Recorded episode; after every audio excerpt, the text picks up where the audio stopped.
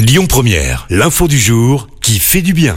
Et ce matin, on s'intéresse au beau geste du groupe Coldplay.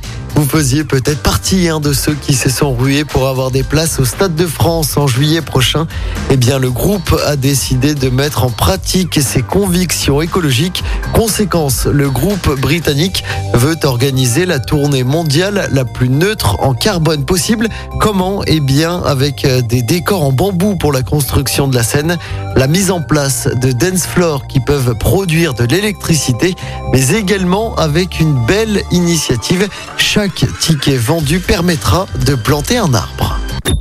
Écoutez votre radio Lyon Première en direct sur l'application Lyon Première, lyonpremière.fr et bien sûr à Lyon sur 90.2 FM et en DAB+. Lyon Première